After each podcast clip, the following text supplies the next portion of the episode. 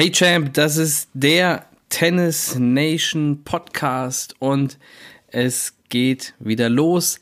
Es ist wieder eine Dienstagsfolge, also wir sind wieder voll im Rhythmus. Dienstag ist ja unser Podcast-Tag. Das war die letzten zwei Wochen ein bisschen anders, aber jetzt sind wir wieder voll da und äh, starten durch. Ja, letzte Woche hatten wir schon ähm, einmal das Thema, dass ich glaube, dass für Tennis gerade eine riesengroße Chance da ist. Und dass wir die nutzen sollten und vielleicht um das so ein bisschen noch einzuordnen, ich glaube nicht, dass das eine Chance ist, die jetzt in den nächsten Wochen oder Monaten, auch wenn wir vielleicht etwas früher auf den Platz gehen können als andere, sich materialisieren wird, sondern dass es eine Entwicklung sein wird, die über mehrere Jahre gehen wird, weil ich eben glaube, nochmal vielleicht kurz zusammengefasst, ich glaube, dass wir gesellschaftliche Veränderungen haben werden, durch diese Krise, nach dieser Krise und die sprechen für die Sportart Tennis und viele dieser Entwicklungen sprechen für die Sportart Tennis und dann ist die Frage, die mir gestellt worden ist und äh, natürlich auch die Frage, die ich selbst gestellt, gestellt hatte im letzten Podcast, was müssen wir jetzt dafür tun? Also was müssen wir als Sportart Tennis tun, um diese Chance auch angehen und nutzen zu können. Und dazu gibt es jetzt einige Punkte, die wir ähm, gemeinsam durchgehen werden, ähm, zu denen ich mir was überlegt hatte. Es geht jetzt vor allem ähm, um das Thema der Trainer, Coaches und Tennisschulen. Was können wir tun? Es gibt noch ganz viele andere Ebenen. Es gibt die Verbandsebene, es gibt die professionelle Tennisebene. Und es ist ja ganz interessant zu sehen, nachdem jetzt, also Aufnahme ist heute am 20.04., in Rheinland-Pfalz ist wieder Tennis erlaubt, ähm, ist gleich ein Turnier angekündigt worden für den 1.05. in Rheinland-Pfalz. Der DTB plant auch ein Turnier unter Ausschluss der Öffentlichkeit natürlich mit einigen Maßnahmen, die da getroffen werden. Und natürlich wird das dann alles online übertragen. Aber da sieht man eben schon mal, dass Tennis da auch wieder früh aus den Startlöchern kommt. Und das war auch eine Sache, die ich beim letzten Mal angesprochen hatte, dass es auch die Möglichkeit gibt, ähm, dass der, dass der Profisport ähm, sich ein bisschen neu erfinden kann und ähm, auch dort die Karten neu gemischt werden und äh, vielleicht der Fußball, auch wenn er wahrscheinlich noch die Nummer 1 Sportart bleiben wird, ähm, vielleicht ein bisschen Anteil verliert, Tennis vielleicht ein bisschen gewinnen kann. Das wird auch darauf ankommen, wie es umgesetzt wird. Und ich fand es ganz spannend zu sehen, dass schon dieser erste Teil ähm, meiner Prognose in Anführungsstrichen da schon in die Tat umgesetzt wird. Aber wir kommen jetzt zum Thema Tennisschulen und ähm, was muss hier aus meiner ganz persönlichen Sicht passieren. Und ähm, da wir mit Tennis Nation auch eine Tennisschule sind, das ist sei natürlich hier vorangestellt, spreche ich einerseits aus eigener Erfahrung, aber auch unter Umständen in eigen, in, im eigenen Interesse. Von daher ähm, darf das jeder äh, auch unter dem Gesichtspunkt sich gerne betrachten und äh, äh mit mir diskutieren oder eben für sich bewerten. Das ähm, überlasse ich natürlich jedem, aber das sei eben nochmal vorangestellt. Ich glaube erstens, dass wir mehr Struktur brauchen im Tennis. Das ist eigentlich die große Überschrift, die ich sehe und etwas, was ich auch erst lernen und, und verstehen musste.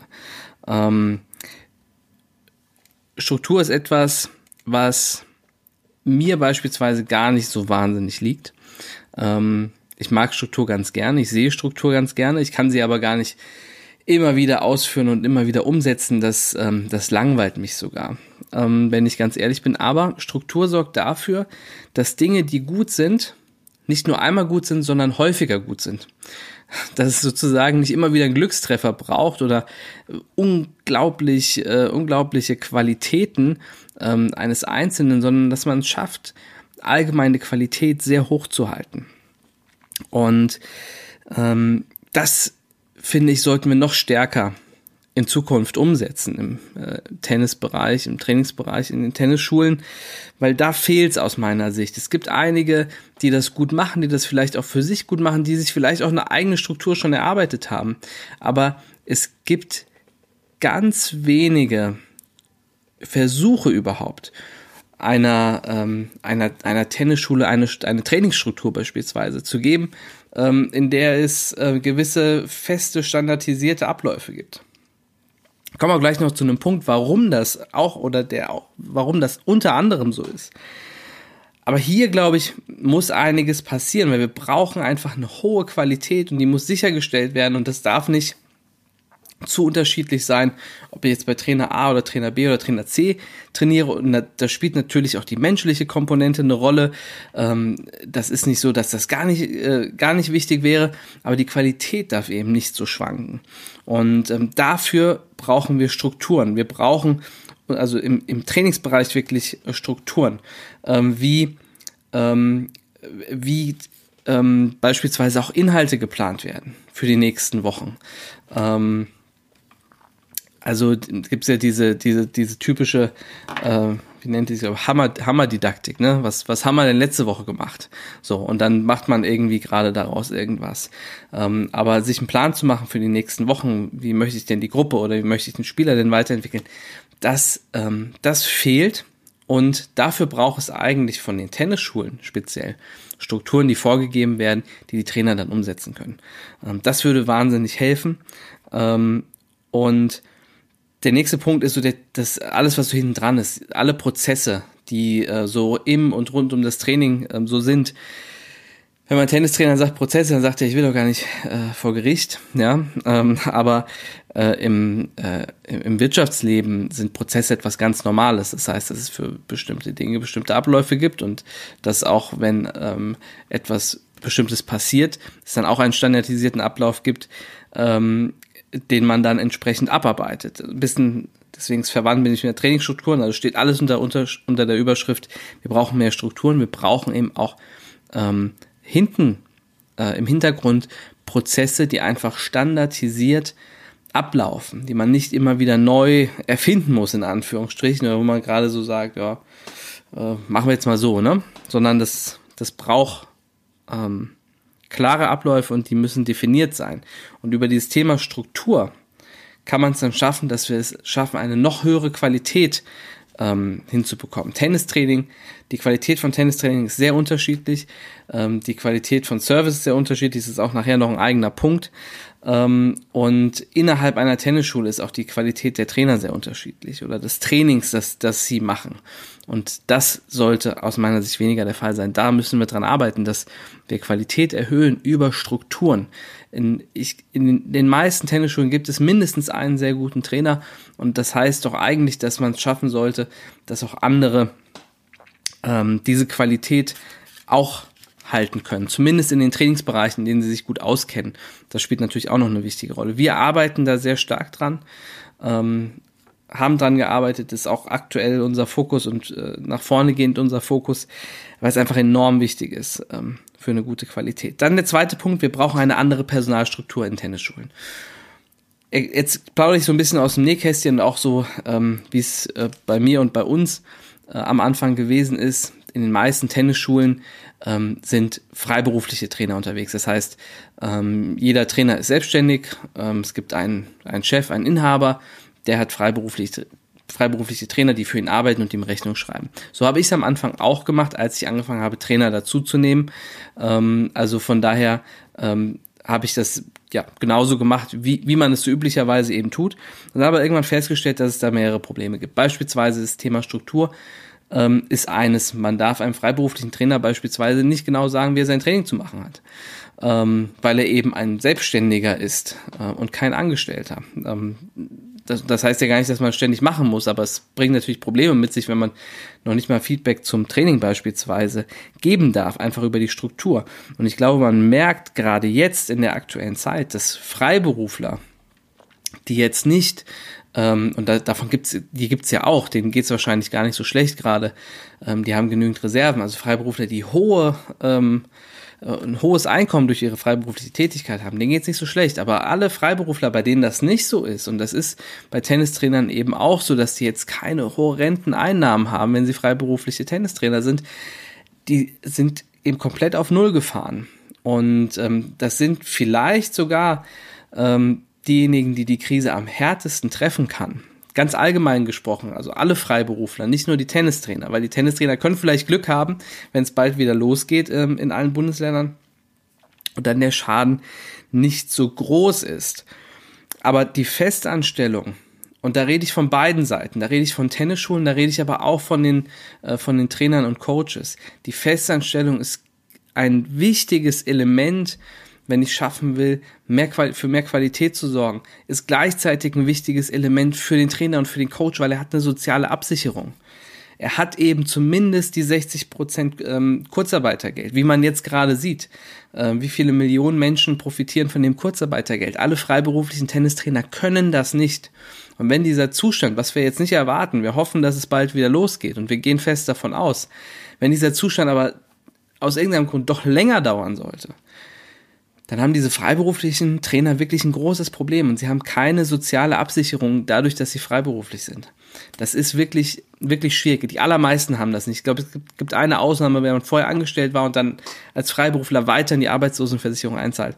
Dann hat man diese Option, glaube ich. Aber ansonsten nicht. Und das ist wirklich eine große Schwierigkeit. Und ähm, da geht es einmal um die Tennisschulen. Wir, wir Tennisschulen müssen diese Verlässlichkeit, die ein, eine Festanstellung mit sich bringt, das ist ein viel größeres Commitment, als wenn ich sage, schreib mir mal eine Rechnung und wenn halt keine Stunden da sind, dann sind halt keine mehr da. Ähm, wir müssen aber dieses Commitment eingehen, wir müssen Konzepte haben, wir müssen ausreichend Camps haben, ähm, weil man eben als Angestellter seine sechs Wochen beispielsweise Urlaub hat, ähm, aber in der anderen Zeit arbeiten muss. Das heißt, es muss äh, auch in den Ferien genügend Beschäftigung da sein. Das müssen wir hinkriegen. Und dann müssen wir attraktive Angebote machen können. Gleichzeitig müssen die Trainer aber auch sich darauf einstellen können. Viele wollen das nicht. Viele sehen eben Tennis so ein bisschen als Einzelsportart, wollen das eher so ein bisschen individualistisch machen. Ähm, und die Diskussion ist immer, wie viel kriege ich denn auf mein Konto überwiesen? Ähm, und das ist natürlich als Freiberufler erstmal viel mehr. Da sind aber, äh, ist die Mehrwertsteuer mit dabei, da sind äh, äh, alle Steuern und Abgaben dabei, die man noch zahlen muss, ähm, da zahlt man die Krankenversicherung komplett selbst. Als Angestellter kriegt man natürlich deutlich weniger auf sein Konto überwiesen, aber da sind alle anderen Abzüge schon weg. Und was die meisten Angestellten nicht sehen und auch gar nicht wissen, ist, dass der Arbeitgeber die Hälfte zur Krankenversicherung, zur Rentenversicherung ähm, beispielsweise dazu zahlt und ich glaube auch zur Arbeitslosenversicherung. Ähm, also das heißt, selbst das eigene Brutto, das man verdient, ähm, da zahlt der Arbeitgeber noch 20 Prozent dazu. Und die muss man als Freiberufler selbst zahlen, selbst tragen. Und dann sieht die Rechnung eben schon ein bisschen anders aus. Und diese Diskussion ist aber häufig schwierig zu führen, ähm, weil beim einen als Freiberufler kriege ich ihm deutlich mehr Geld auf mein Konto überwiesen und beim anderen als, ähm, als Angestellter kriege ich deutlich weniger auf mein Konto überwiesen und muss dann Ende des Jahres eine Steuererklärung machen oder Anfang des nächsten Jahres eine Steuererklärung machen fürs letzte Jahr und kann dann mir Geld zurückholen. Aber es ist natürlich psychologisch auch ganz anders. Ich verstehe das auch, dass das ähm, für die Trainer eine schwierige äh, Konstellation ist und man sagt, naja, dann will ich aber lieber Freiberufler bleiben. Nur ist es gerade jetzt, glaube ich, deutlich geworden, was die Vorteile einer Festanstellung sind. Und ähm, von daher hoffe ich es, dass bei uns in der Branche dort ähm, ein größeres Umdenken noch stattfindet, ähm, dass die Tennisschulen noch mehr bereit werden, dieses Commitment zu geben und dass die Trainer und Coaches auch sagen, okay, eine Festanstellung, das hat für mich auch einige Vorteile. Und da kommt noch ein Punkt dazu. Ich glaube, dass uns ganz viele junge, sehr gute Trainertalente verloren gehen in unserem Markt weil die sich für etwas anderes entscheiden. Die wollen vielleicht auch gar nicht dieser freiberufliche Tennistrainer sein, der für Tennisschulen arbeitet, ähm, weil sie eben nicht freiberuflich oder selbstständig sein wollen. Die wollen aber gleichzeitig auch nicht eine eigene Tennisschule haben. Das ist denen vielleicht zu viel und zu groß. Ähm, und dann entscheiden sie sich lieber für einen relativ ähm, sicheren Weg weil es eben häufig diese Möglichkeit der Anstellung, der Festanstellung so nicht gibt und das einfach nicht angeboten wird. Und ich glaube, dass uns da einige, die aber an sich gute Trainer und Coaches sein könnten, ähm, da durch die Lappen gehen, sage ich mal. Als Sportart Tennis, weil es ist ja vollkommen klar, das äh, sehen und wissen auch die Verbände, dass wir mehr hauptberufliche Trainer brauchen, aber die können natürlich nicht alle selbstständig sein. Die sind auch von ihrer DNA nicht Selbstständige. Können sie gar nicht alles sein. Ähm, aber sind, werden dann in diese Konstellation, manche werden in diese Konstellation dann reingebracht, die ihnen vielleicht eigentlich gar nicht so sehr entspricht. Also deswegen, ich hoffe, dass sich das ändern wird dass es da mehr ähm, Personalstruktur gibt und um bei den jungen Trainern nochmal zu bleiben, da geht es auch um das Thema Mentoring. Da geht es darum, dass man vielleicht gerade von seiner Trainerlizenz kommt, dass man äh, ein junger Trainer ist, der während seines Studiums ähm, sich was dazu verdienen will, gerne ähm, Kids was weitergeben möchte und man dann auf den Platz kommt und auf einmal hat man Probleme. Ne? Man hat irgendwie ja, irgendwie ähm, Themen, die vielleicht pädagogischer Natur sind, äh, die daran liegen, dass man ähm, nicht genau weiß, wie man in bestimmten Situationen mit dieser Altersgruppe umgehen kann, wie man die Kids richtig motiviert und so. Ähm, und wenn ich dann da auf mich alleine gestellt bin, und das sind halt viele, ähm, dann habe ich vielleicht vorher so bewusst oder unbewusst mit dem Gedanken gespielt, dass das vielleicht was werden könnte für mich, aber spätestens, wenn ich dann an diese Punkte komme und ähm, das Training ist schwierig und es macht dann vielleicht auch keinen Spaß mehr, dann streicht man das so ein bisschen für sich gedanklich und das finde ich einfach schade. Ähm, und ich glaube, dass man da mit einem guten Mentoring, also mit Trainern und Coaches, die einem, ähm, die einem dort helfen, die einen unterstützen, die ähm, die schon Erfahrungen gemacht haben, äh, die vielleicht auch einfach pädagogisch, didaktisch ähm, mehr Wissen oder, oder eben auch mehr Erfahrung oder beides haben, die können dir dann weiterhelfen und dann verbesserst du dich einmal als Trainer und als Coach und vielleicht kommst du dann eben doch während oder nach deines Studiums auf die Idee, okay, Tennistrainer, Tenniscoach könnte für mich auch ein Beruf sein, weil der Beruf an sich ist noch zu unattraktiv. Der Tennistrainer ist noch ähm, der, der die Mädels aufreißt, ähm, das ist der, der irgendwie immer zu spät kommt, ähm, äh, das ist der, der irgendwie keinen Plan hat ähm, und so weiter. Ne? Das, das ist so ein bisschen das Image und so ganz unverschuldet ähm, ist es ja auch nicht, dass, dass es eben so ist. Und da gibt's andere Branchen, ähm, wenn ich zum Beispiel in die Fitnessbranche reinschaue, die ja auch uns nicht unähnlich ist in einigem mit vielen hauptberuflichen ähm, Akteuren die da schon in, im Ganzen deutlich professioneller sind. Und das, glaube ich, ist noch ein ganz wichtiger Punkt. Wir brauchen mehr Struktur, wir brauchen eine andere Personalstruktur und wir brauchen auch mehr Professionalität im Ganzen. Und ich glaube, wenn wir es schaffen, den Beruf des Tennistrainers, Tenniscoaches, Tennislehrers noch attraktiver zu machen und auch sicherer zu machen, dann werden wir automatisch eine höhere Professionalität anziehen. Das wird gar nicht anders gehen, als dass wir die anziehen. Wir werden auch mehr Service brauchen. Wir, uns muss bewusst sein, dass wir eine Dienstleistung anbieten, dass wir nicht ähm, und dass wir, dass wir nicht dafür bezahlt werden, Ball reinzuspielen.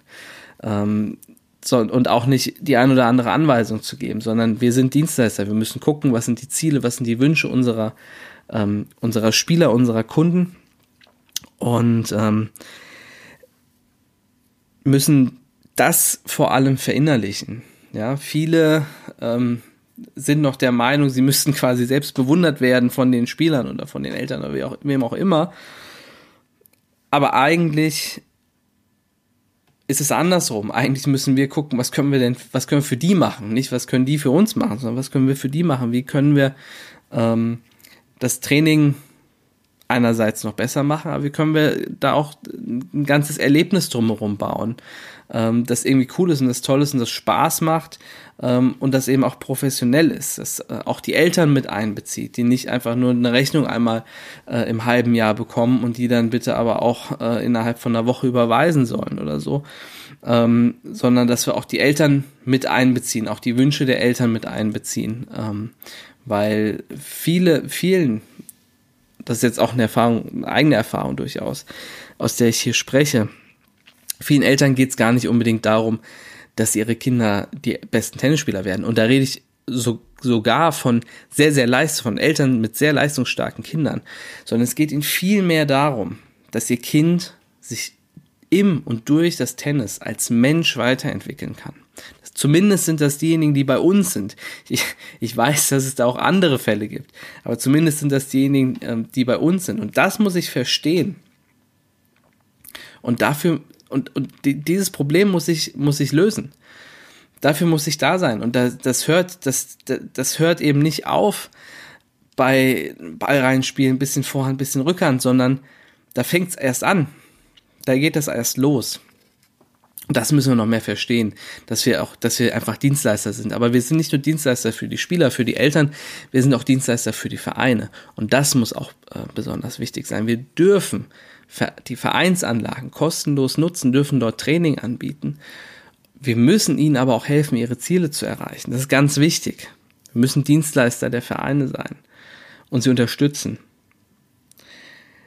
Weil in Vereinen das ist bei größeren Vereinen meistens oder manchmal anders als bei kleineren Vereinen.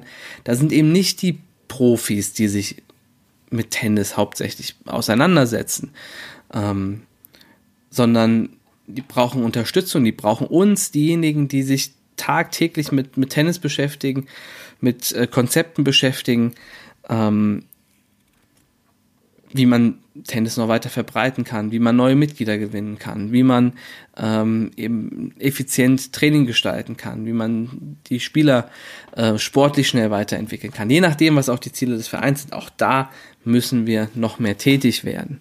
Ähm, also wir sind Dienstleister an ganz vielen verschiedenen Stellen. Das fühlt sich auch manchmal, gebe ich auch ganz offen zu, gar nicht so einfach an, ähm, für so viele verschiedene Parteien da zu sein. Jetzt haben wir über ein paar gesprochen. Es gibt ja aber noch Kindergärten, Schulen.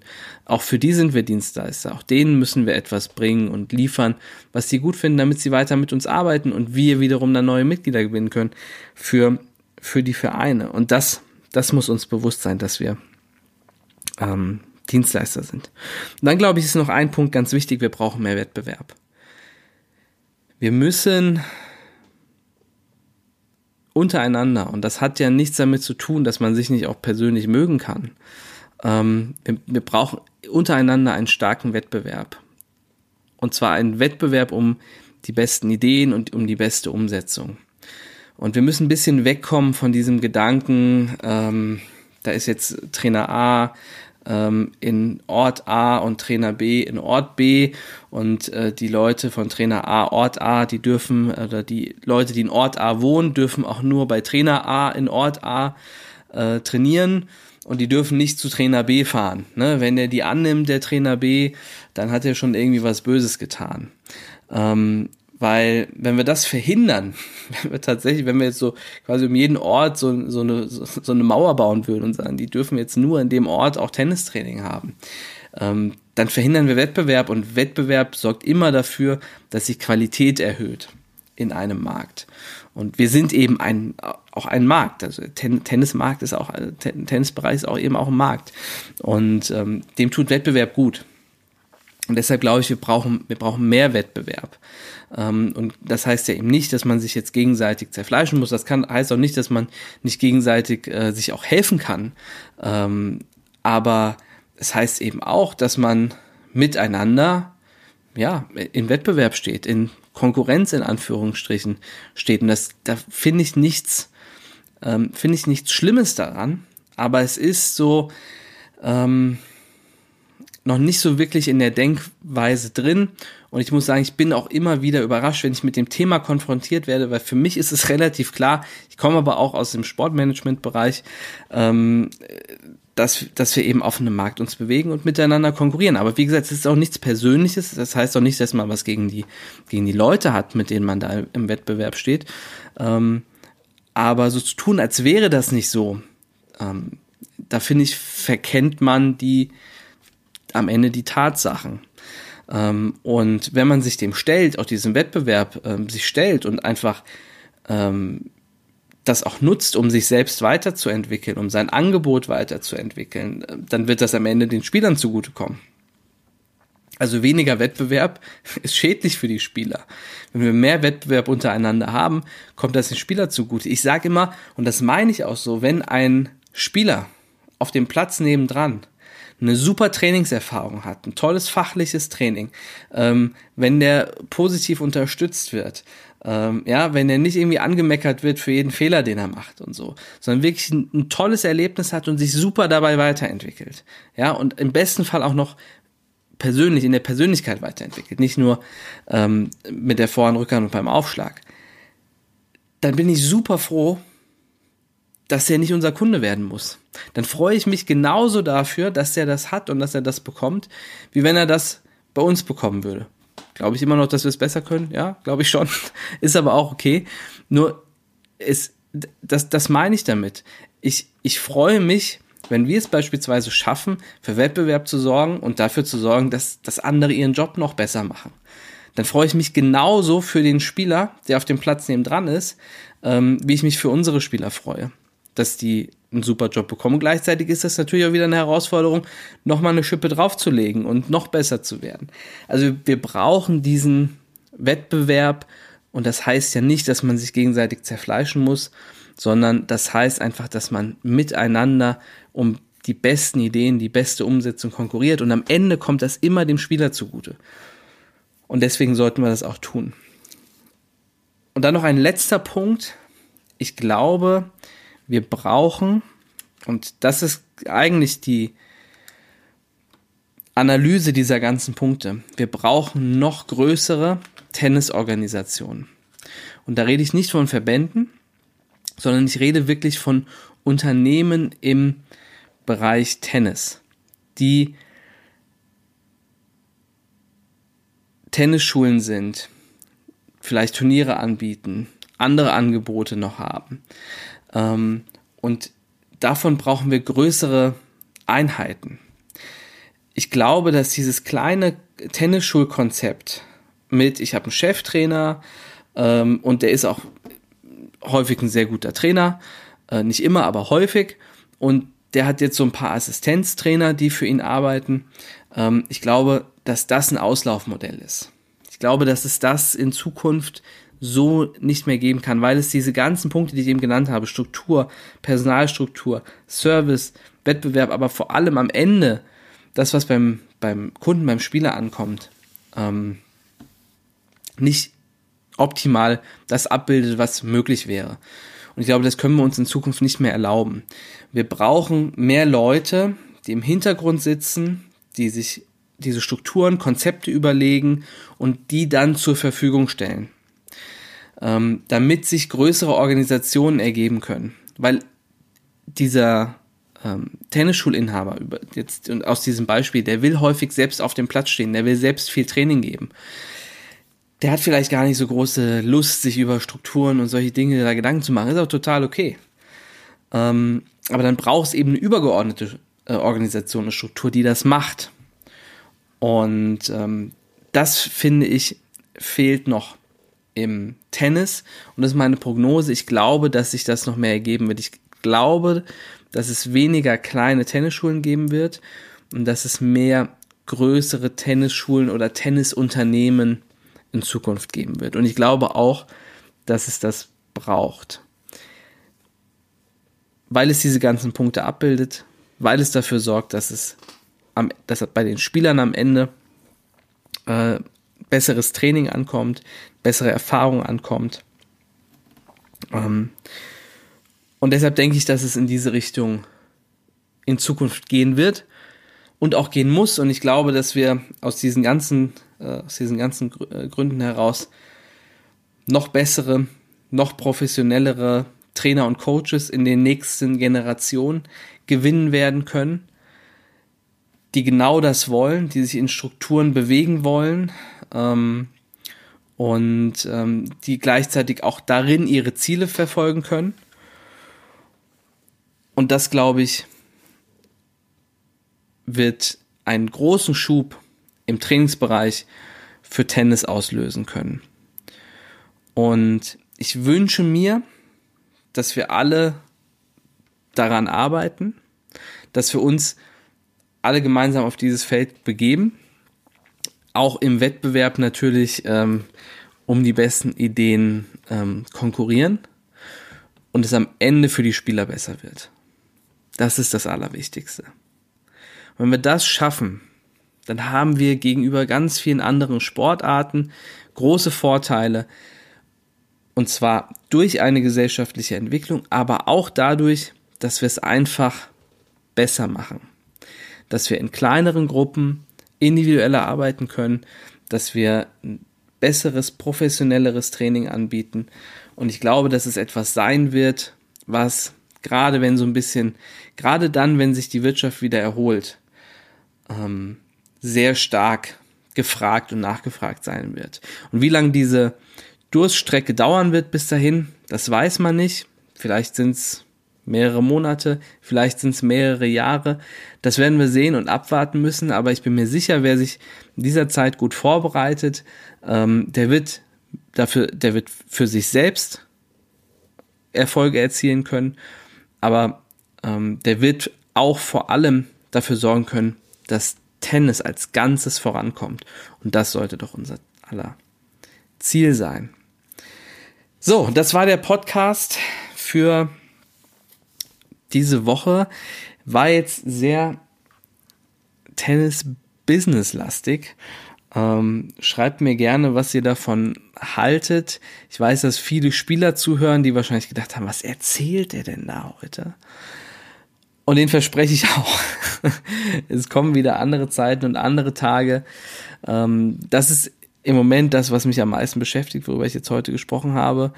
Ähm, aber es wird wieder um euch gehen und ähm, um die Unterstützung für euch auf dem, auf dem Platz und abseits des Platzes. Also da äh, sei, seid euch dessen gewiss, ich habe euch nicht vergessen, ganz im Gegenteil.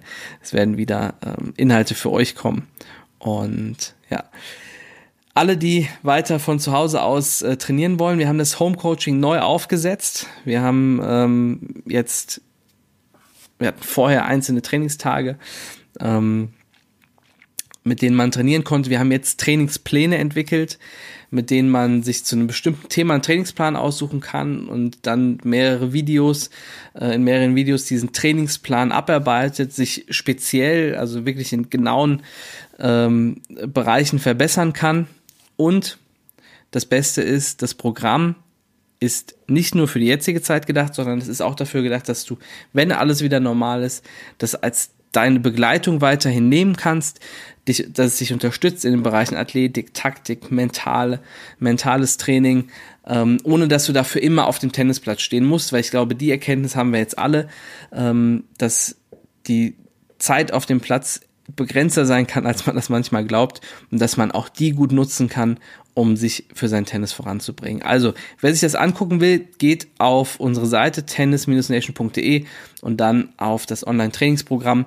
Da ist das neue Home-Coaching drin, ist 14 Tage kostenlos, danach kostet es 19,90 Euro im Monat, ist aber auch immer monatlich kündbar und auch innerhalb der 14 Tage schon kündbar. Von daher ähm, lohnt sich das auf jeden Fall, sich das anzuschauen und äh, wenn man es dann nicht machen möchte, kann man es immer noch kündigen und wenn man es gut findet, dann kann das auch ein Begleiter werden für die Medienspiele im Sommer, die hoffentlich dann auch wieder beginnen können. So, das war's für diese Woche. Homecoaching auf jeden Fall angucken und wir hören uns beim nächsten Mal. Ich freue mich drauf. Ciao.